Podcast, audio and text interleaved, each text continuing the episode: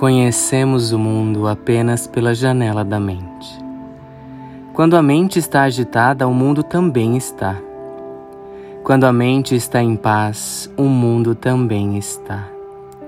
Conhecer a nossa mente é tão importante quanto tentar mudar o mundo, porque se olharmos mais de perto, vamos ver que não é a situação que está nos incomodando, e sim a nossa forma de enxergá-la.